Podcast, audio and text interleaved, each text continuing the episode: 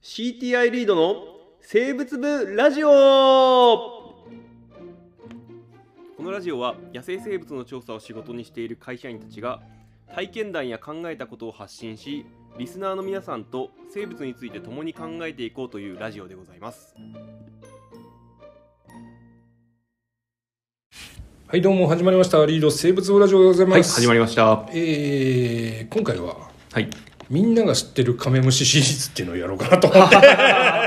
いや、もうね、差し亀とかさ、はい。わかんないのよ、普通。まあそうですね。ピンとこないですよね。ピンとこないのよ。はい。草の根際にいるとか言って、そうですかって話なんですよ。そうですね。このラジオ聞いて誰が探すかっていう話。みんなが知ってる虫でちょっと話してみようよっていうところで。去年、うん。僕あの家の近所でん。コウイムシ捕まえたんですよ、コイムシ使うこれはみんな知ってるよね、コイムシ。コイムシって。コイムシ、名前はの起源はなんでコイムシっていうの？あの子供を背負うからコウイムシなんですけど、うんうんあの、まあ、コイムシっていうのはあのす水生昆虫ですよねいわゆる、うんうんであの田んぼとか池とかにいる,、うんうん。いる虫であのタガメをキュッとちっちゃくしたみたいな。あ、そうだね、そう。だ。大体2センチぐらいなんですよね、うん。でよく似た仲間でオオコウイムシっていうのがいて、うんそいつもすごくよく似ていて、うん。ちょっと大きいっていう、そうもう自分なんか水生昆虫の調査やるからこれコイムシかな大コイの小さいやつかなとだか分かんないアッねパサス SP にしておくのが ででただ、えー、と一応図鑑とか見ると,、うん。えー、と前足の体節って言ってもものうん。要はに二の腕の部分ですよね、うんうん。虫の太さとかあとうん。興奮って言って口の針のうん。太さとかで一応分けられるっていうふうに言われてきたんですけど、うん。あのそれを詳細に調べた人がいて、うん。調べると結局あの交尾器を見て最初に。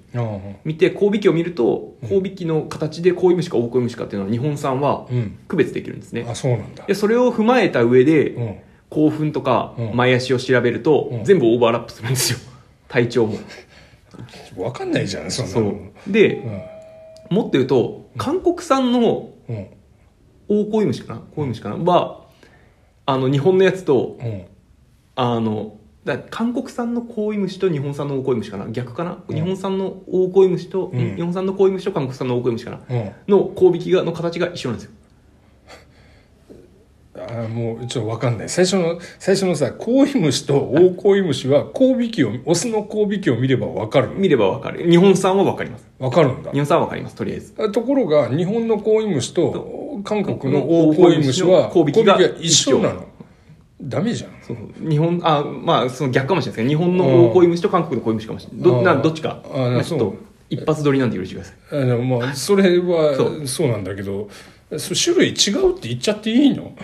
形態的に一緒あでも一応応その DNA か DNA で見るとやっぱ違う、うん。明瞭に違う。違うね。はい。っていう研究があって。あであので生活地も微妙に違って、うん。コイムシの方が、うん。えーっと開放水面というか開放水面というか湿湿地とか平地の池、あああなるほど。平地とか、うん。あのの池で、うん。オオコイムシはどっちかというともう山間部のため池とかみたいなちょっとさああなるほどね。水温が低いようなところ湧水みたいな湧水起源みたいなうんうん。ところって言われてるんですよね、うん。だからあのコイムシの方が、うんうん。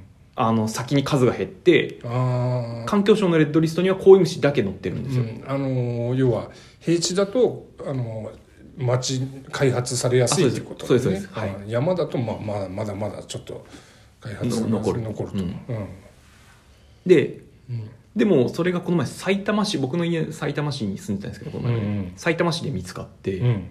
あれ？と思ったんですよね、うん。でその年の前の年かうん。に僕実家岐阜なんですけど岐阜に帰った時に、うん。岐阜であの近所の公園のうん。ため池みたいなところがあるんですため池というか、本当公園の中の人工池みたいな、おうおう見てたらコイムシいるんですよね。おこういう虫がいるの。いるんですよ。おうおうで僕この辺でコイムシって子供の頃一回も見たことなかったんで、うんあれコイムシがいると思って取って標本にしたんですけど、うん。コイムシって増えてるんじゃないかなと思って。ああレッドリストには載ってるけれども。絶滅危惧種とされているけども。はい。そうなんだ。増えなんだ増えているんだ。かなという気がしていて。ああなるほどね。でちょっと一つ気づいたことがあってその、うんうん。コイムシがうん。あのその埼玉市でコイムシを見つけたんですけどそこがまあ、吉原の隣のうん。休耕田みたいなところで、うん。まあ、基本的に常に水が溜まってるところなんですよ。うんうんで、まあ、あの餌になるオタマジャクシとかあのモノアラガイうん。ヒメモノアラガイみたいなやつがいて、うん。まあ、こういう虫がいっぱいいるんですけど、うん。水抜けたんですよね一回。でカラカラになったんですよ。ほうほああこれこういう虫全滅したなと思っうほう。ほたんですよ。う。ほで実際そういう状況になって、ううん。あのなっちゃうとタガメとかは結構やられちゃうんですよ。あの田んぼって昔湿田あそうだよね。あれが冬も冬も水があったんだよね。で、うん。あの乾田になったじゃないですか、その方が管理がしやすいからね。そう。で、ん。さらにあの稲に刺激を与えるためですか？うん中干しするようになったじゃないですか。あれが結構やっぱタガメとかうん。トノサマガエルとかにダメージがあったみたいで、うん。あれで一気にいなくなったっていうふうに僕は、うんまあ、要因として聞いてるんですよ。要因の一つだったっていう、うん。でじゃあコイムシはどうかって、うん。まあ、その状況であの田んぼのその生息地の水がなくなったんでコイムシやべえなと思ったんですよ。うん。でも石とかどけるとコイムシの中にいるんですよ。生きてるんですよ全部。なるほどね。であのでその後しばらくして水が雨が降って水がうん。戻るとやっぱコイムシ復活してるんですよね。ああだから実はすごくそういうあの乾燥とかに強いんじゃないかっていう。ああなるほどね、はい。なんか形と的にさ姫太鼓打ちっているじゃん。あいますね。あれとはグループはだいぶ遠いあれ違いますね。全然違うんだ。コイムシはコイムシ科で、ん。た姫太鼓打ちは太鼓打ち科なんで。ああそうなんだ、はい。太鼓打ちかなんだ、はい。うんちなみに姫太鼓打ちというのはどういう虫ですか姫太鼓打ちっていうのは、うん。あの太鼓打ちはうん。太鼓打ちっていう虫がいるんですけど、うんあの太鼓打ちをと小さくした。いやまああのーあれね。もあでもよ縦に小さくするけど横はそのままみたいな。伝わってるかな。まあでも形的にはコイムシに似てるよね。僕は似てるとは思う。か似てないか似てないか。あでもでもでも、うん。あの体型的にね。体体型的にね。太鼓打ちがみって細身じゃないですか、うん。でもこういう虫姫太鼓打ちはちょっと丸っこ丸っこいというか、ねあまあそういう意味ですよねそうそうで、えーいる場所がさ、あ要は言いたかったの。はいる場所があの水の中じゃないじゃん、はいはい。あの同じ水生カメムシみたいななグループっぽいところにいるけど、はい。あのどっちかというとちょっと湿った倒木の下とかあそういうところでしょ。そうですね。うん。まあ、こういう虫ってああいう形でも生き残れるのかなと思ってあまあ、まあ、まあいいやいいよ姫太鼓打ち置いとこ。うーあでも姫太鼓打ちは、あの水に落ちると溺れ死んでしまう。あそうので、もう完全に水はダメなんだ。そうそうそう。だからでしかも飛べないし。なるほどなるほど。だからそういう意味ではこういう虫の方が、うん。あの最先端を行ってるというか。最先端。もう何でもありはい。な感じなんだね、でなんだっけコイムシって、えーあの聞いてる人的にはなんだろう乾燥に強いとかどうでもいい気がするんだよね。そうですね。そうな なんでこういう虫かっていうともうさっき言ったみたいに卵を背負うっていう。あまあそうそう。そこそこを知りたいの習性があって。卵を背負うっていうことはまずあれはあオスが背負ってるの？あそうです。オスが背負負ってるんですあそうなんだ。であの、うん。まああのタガメもそうなんですけどコウイムシ科の仲間は結構オスがこう子育てをするっていう性があってなるほどなるあの卵を背中に背負ってるわけじゃないですか、ほどうんうん。だからあの要は卵もうん空気呼吸するんですよ。だから、は適度にこう卵を体水面から出して空気を吸わせたりとか、あなるほどなるほど。そういうことをするっていう。あの卵って毛みたいの生えてたりするの？いやないです。あないんだ、はい。あのあれだよね。太鼓打ちとか水カマキリはそうそうだよね。水生カメムシの仲間って呼吸するための管が出てるやつがいる、はいはいはい。それがないんだ。ないですないです。その代わりに、えー自分オスの背中で、はい。えー卵を呼吸させに上がってやるっていうことをすると。そうですそうです、うんそういうことなんだ、ね、そう。で言ったらあのタガメもそうですよね。タガメもオスがうん。卵のうん。上に卵を、まあ、植物の茎とかに産んでそこに上がっていって、まあ、うん。卵を守ったりとかするんですけど、あの水をうん。持っていって水かけたりとかそうそう。そういうタガメの場合はあの水から出てるヨシとかガマみたいなやつ、はい。陸のお水から出てる部分に卵を産むんでね、はい。そうでそれをオスがたまに水かけてまあ面倒見ると。面倒見ると。うんうん。はい。なるほど。でコイムシは？は、そう。うん。その代わり、そういうことをしない代わりにオスの背中に直接産んで、なるほど。で僕これ面白いなと思ったのがそのコイムシの背中の卵って、うん。全部が自分の子供じゃないらしいんですよ。ああれさ、はいあそうなんだね。えでどうどうなってんの？あの自分の卵のやつもあるの？自分の卵のやつもあります。確かに、うん。あの野外でコイムシをこうわーいっぱい取ってると、うん。いっぱい卵がついてるやつもいるんですけど、うん。あのちょびっとしかついてないやつがいるんですよ。うん本当にあの肩肩というか背中の上の方になんか3つとか4つとかしかついてないやつとかいてうんこれは落ちたのかなって思うんですけど、うんうん。実際にあのなんですかね卵自体はうん。持って帰ってこうやってうん。あの全部がこうくっついてるから、うん。剥が剥がれるとしたら全部取れるんですよ。ああなるほどなるほど。そじゃあ少ないやつは本当に少ない。少ないんです。多分少しだけ産んでいくんですよ、メスが。でしかもそれはなんかそれを海外しく世話してるんですけど、うん。だから要はあれ全部が自分の卵じゃなうんくてちょっとずついろんなメスがこう産んでいく。あそうなんだ。でその中には必ずしも自分の子供じゃなくてうん。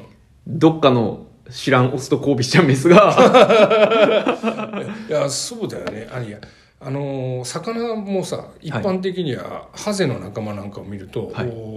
ハゼだったりトゲゴだったりまあ基本的には卵の面倒を見るのってオスなんだよね、はいはいはい。たところが自分で作った巣の中に産ませるから、はいその子供はまあ自分の子供なんだよね、えーだところがさあのコイムシの場合はえ自分の巣に産ませるわけじゃないじゃない。はい。交尾交尾はどのタイミングでするの交尾は普通に交尾交尾普通に交尾し普通にメスの上にオスが乗っかるますあそうですそうですそうです。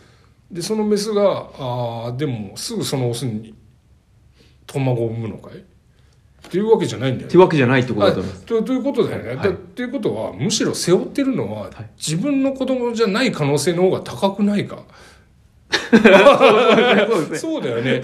要はメスと交尾するっていう行為とオスが面倒を見るっていう行為が完全に分かれちゃってんじゃないのかあいつら。ああそうですね、うん。だだからさ交尾を交尾は交尾でするけれど、はい。えーその後でメスはメスで今度はう自分の産卵場としてオスを見てるわけだようんね。うんうん交尾相手がどうことという話とはまたちょっと違うところになるのかもしれない。はいそれ面白いね。面白いですねモテるっていう表現違うんじゃないか。使 使われていると使われてる。ああ、面白いね。それは面白いわ。うんえ、恋虫面白いんじゃない？面白いですしかも最近増えてるから、うん。あ、そうなんだね。えすごいね。えでもやっぱ恋虫を見てると、んなんかそこにいる子は僕の子供じゃないから知らないっていうなんか考え方はやめようと。やめようね。思いや、まあ、虫と人間だいぶ違うんだけどね。ま あただ、ただね、これは、えー学ぶところもあって、ね。その、なんだろう、すごい生物のことを、えー極端に単純化して捉える人ってやっぱりいるじゃん。はい弱肉強食だああそうん、とか、あの、自分の DNA さえ残せればいいみたいな、もうその、すごい部分部分だけを取って話す人もいるんだけど、はい。こうまあ、いろんなものがいる。コイムシはその一つかもしれないし、そうですね、うん、で人間がもう個人的にはこれ何度も言おうと思うんだけど、生物学をやる理由って人間という生き物がどういう生き物かを理解するためにやってると思っているところはあるんで,、はいはい。で他の生き物を見るっていうのはそのためのこう一つ考える材料だと思ってるので、うんうん。コイムシはとてもなんかそういう意味では参考になる一つの材料かななんて思う。そうですね、ううんん。ということでコイムシ面白いね。面白いです。うん。これ多分そうだよな。背負ってるもんほぼほぼ自分の子じゃない可能性が高いよね、はい。なるほど。面白い、まあ、でモテるってことメスに好かれるっていうことはなんとなんだろうな繁殖できるってことはまた違うんだなっていうのも 少し何か深い気がする、うんなんか僕の周りにもそういう友達が何人かいますね。そうだよね、はい。い、い人ってやつだよね。あそうです なんかちょっと深いなこれは、学ぶところはあるかなと思います。はい、じゃあそんなところで。そうだね、最初のもう環境につ乾燥に強いとかもうなんかどうでもよくなってきた。いやいや僕はそっちの方がなんか大事ですよ。ということで、えー今回はこういう虫について考えてみる。そんな回でございました。はいありがとうございました。はいまた聞いてください、はい